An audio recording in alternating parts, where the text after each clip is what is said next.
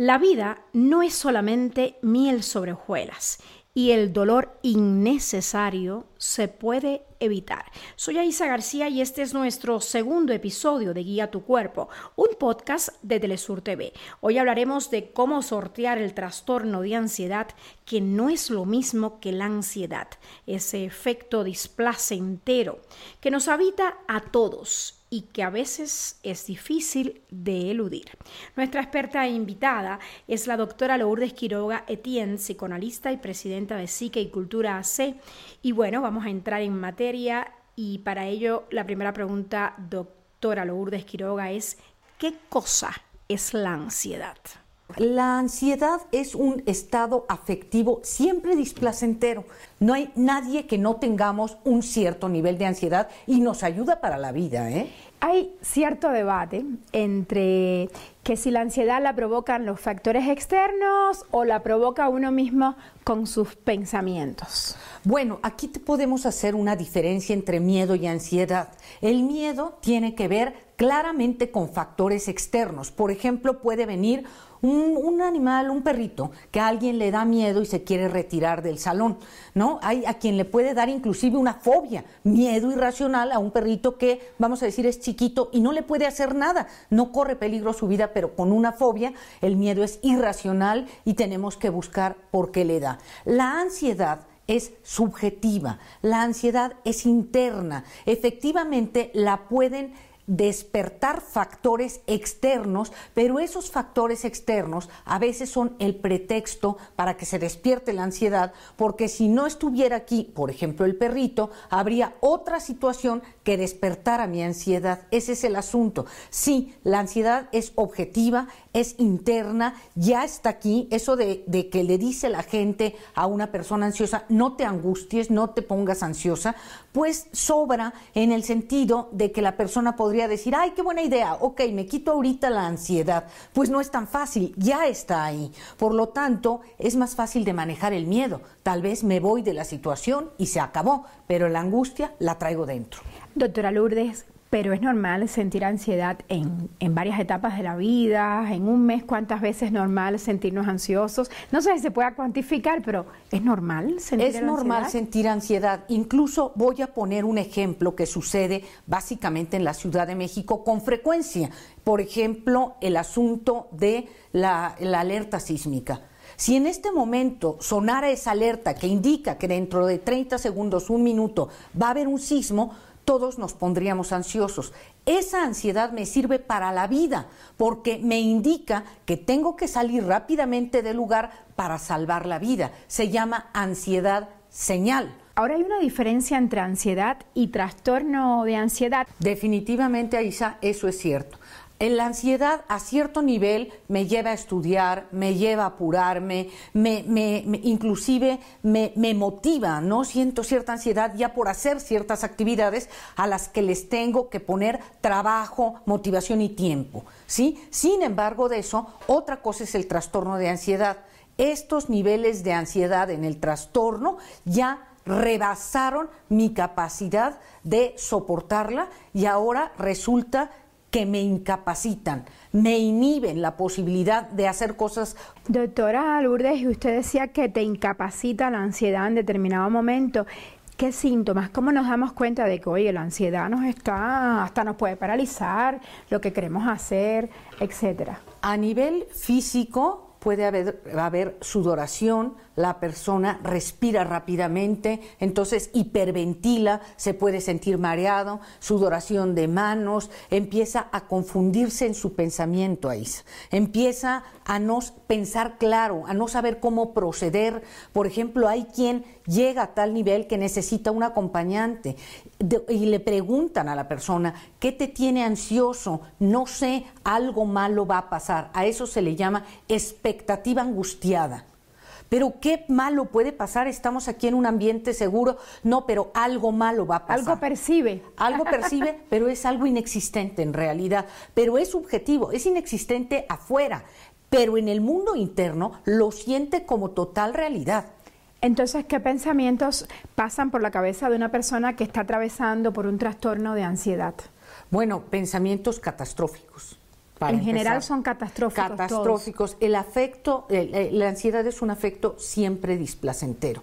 Aunque nos vaya a salvar la vida con el ejemplo que puse hace un momento, siempre es displacentero. No nos gusta sentir ansiedad, pero a un nivel allí está Ahí está y sí nos ayuda. Mientras nosotros no rebasemos los niveles, la intensidad, mientras esté bajo control, puede ser benéfica, aunque a veces esto no se crea. ¿Qué pasa por la cabeza de una persona que está ansiosa, quiere escapar de lo que está viviendo o de lo que está por cree que está por vivir? ¿Qué pasa? Eh, quiere escapar, definitivamente esto es una huida ¿no? Sin embargo, de eso hay un problemón. Del miedo sí puedo huir, del perrito, en ese momento puedo huir, pero no puedo huir de mi realidad interna. Entonces, por eso decía, la realidad interna solamente eh, la realidad externa solamente sirve como un ancla con la que se enlaza mi realidad interna. Entonces ya no va a ser el perrito, pero va a ser a los espacios abiertos o porque me subí al elevador a los espacios cerrados.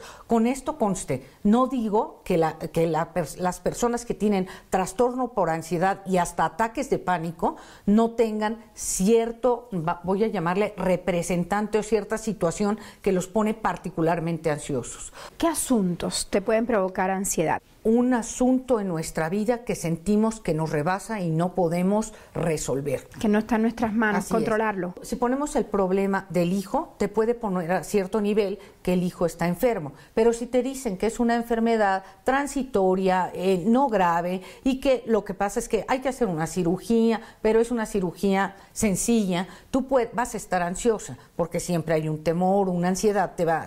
Pero no te va a rebasar, pero el problema es cuando te dan una noticia que ya no está en tus manos resolver. Ese es un problema que te puede poner muy ansioso. Pero, por ejemplo, problemas de pareja, ¿qué tanta ansiedad te pueden provocar? Los problemas de pareja producen ansiedad porque em, siempre, mientras más graves son, puedo pensar o sentir que esa relación va hacia el final, puede terminar.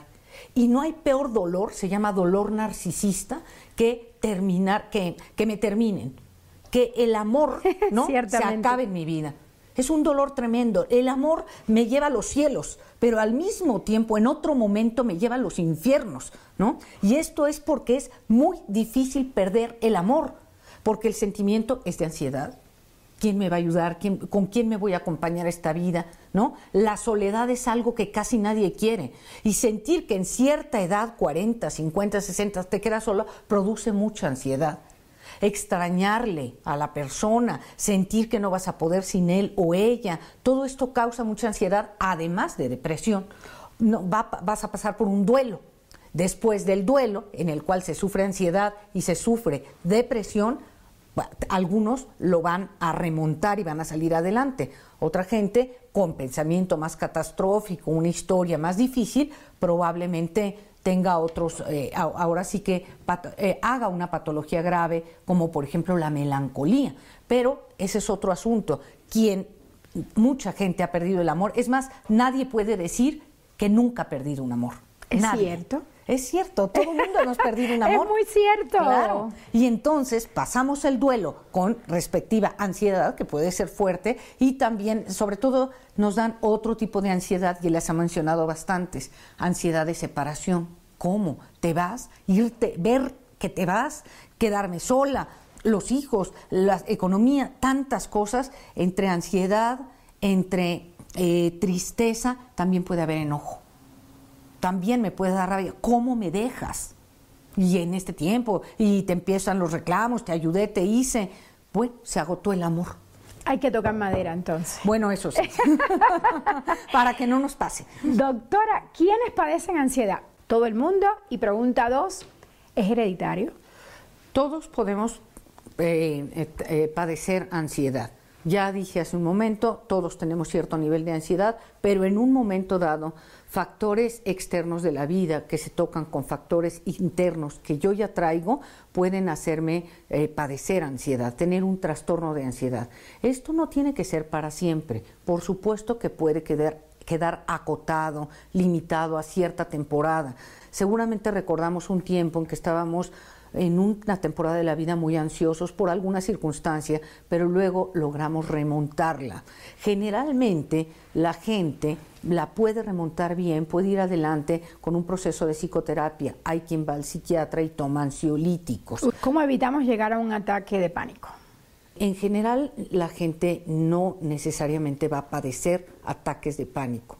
¿Cuándo aparecen estos ataques? Cuando el problema que siente la persona no necesariamente es fuerte de antemano, siente la persona que hay un problema irresoluble. Por cierto, para otra persona puede ser una tontería.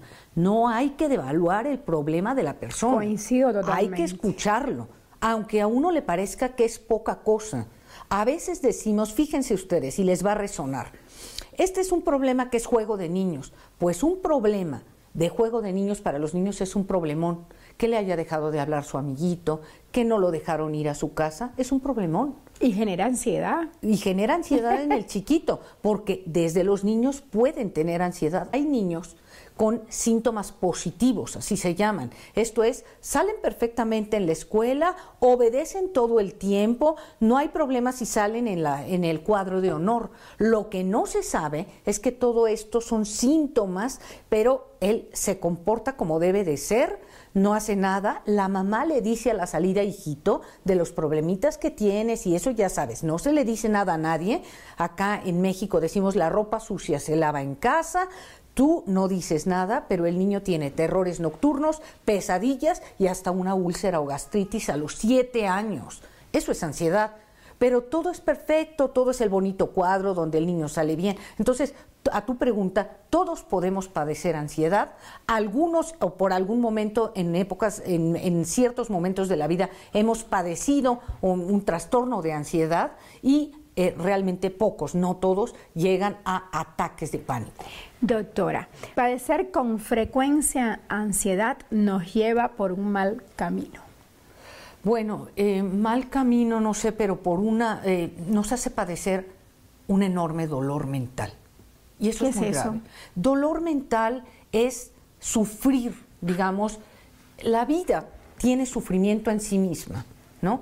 Es inevitable el sufrimiento porque la vida nos depara una serie de situaciones que a veces nos duelen mucho. Ya has mencionado varias, la pareja, una enfermedad de los hijos, muchas cosas, deudas, ¿no? Eh, situaciones naturales de la vida, sismos, que nos pueden hacer sufrir. Entonces, la vida... Eso es la, vida. Ese conjunto de problemas. Sí, también es la vida esa, además de lo lindo, ¿no? Pero este, eh, la vida tiene un dolor que es inevitable. Lo que tenemos que ver es si logramos evitar el dolor innecesario.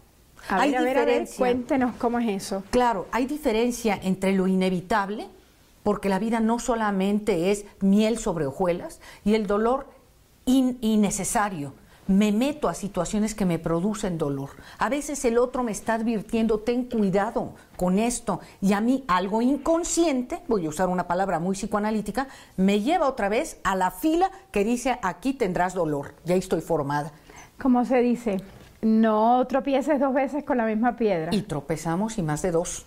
Y eso tiene que ver con algo inconsciente. Por eso yo insisto en la posibilidad de la psicoterapia, el psicoanálisis, de revisar por qué a veces, una y otra vez, me formo en la fila del sufrimiento. ¿Hay alguna forma de evitar la ansiedad? Claro que sí. El trastorno de ansiedad sí. La ansiedad como tal no, pero el trastorno de ansiedad a sí. Ver, o sea, pues, sí hay posibilidad. Díganos el secreto. hay posibilidad de poco a poco detectar las situaciones que me llevan a la ansiedad. ¿No? Entonces, vamos a poner un ejemplo muy simple y de lo cotidiano. Me pone muy ansiosa llegar tarde a los lugares. ¿Qué tengo que hacer? Salir mucho antes. Y decimos a veces, prefiero esperar media hora que ir con esta sudoración de manos, esta taquicardia, este empiezo a respirar rápidamente porque no voy a llegar o voy a llegar sobre el tiempo. ¿Qué puedo hacer? Estoy diciendo algo muy simple, lo sé, pero es un simple tip, salir antes cuando hay intolerancia a la frustración, ¿esto también desata un trastorno de ansiedad? Definitivamente sí puede desatar una, este, un trastorno de ansiedad o montos de ansiedad altos. Este, tengo que tener tolerancia a la frustración porque en la vida las cosas no son como yo quiero que sean, son como son. Parece una, una cosa eh, ilógica u obvia, pero no. La intolerancia ante la frustración es algo que viven muchas personas. Tenemos que entender que en la vida las cosas no siempre salen como nosotros queremos que salgan. Si vamos por la calle y veo que alguien le da un ataque de ansiedad, ¿cómo lo puedo ayudar? En realidad, en ese momento, lo único que podemos hacer en ese instante, si alguien se acerca y tal, es tratarle de dar realidad. Este, en primer lugar, aceptar, estás teniendo un ataque de ansiedad, sé que tus, las, las ideas que tienes o las fantasías que tienes son catastróficas, pero no va a ocurrir nada y te voy a acompañar. De ser posible, podríamos llevarlo precisamente, parece que no, pero a urgencias porque a veces se demerita, Isa, los problemas de la mente. Se piensa que los problemas orgánicos son los únicos importantes. Y son con los únicos que habría que correr al médico. Y no, usted lo acaba de decir. Exactamente. Ante un ataque de ansiedad también hay que ir a urgencias. También hay que ir, también hay que ver qué se puede hacer en ese momento.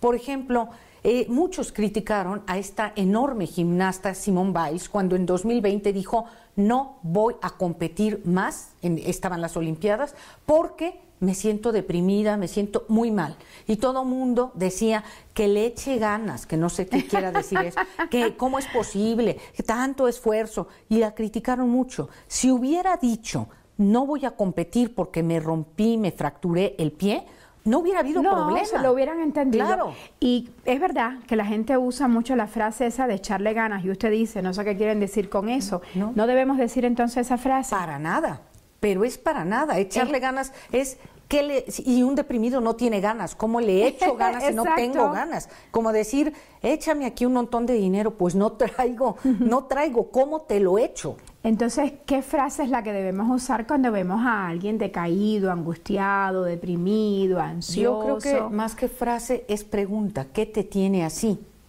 A partir de eso podríamos decirle, quizá te convenga ir a una terapia, quizá te convenga hablar con tu hijo, quizá si estás preocupado por tu salud, ¿por qué no has ido al médico? Dices que las cosas se te están olvidando, ¿ya fuiste un neurólogo? no tengo dinero, tal y tal, bueno, y eh, busca en la realidad la solución. Pero traigo el problema ahí y no hago nada, me quedo en la ansiedad. Ese es un problema. Escuchándola, la doctora Lourdes Quiroga, a mí me queda más que claro, no hay que decir échele ganas. Eso es falso, porque siendo depre, ¿de dónde saco las ganas?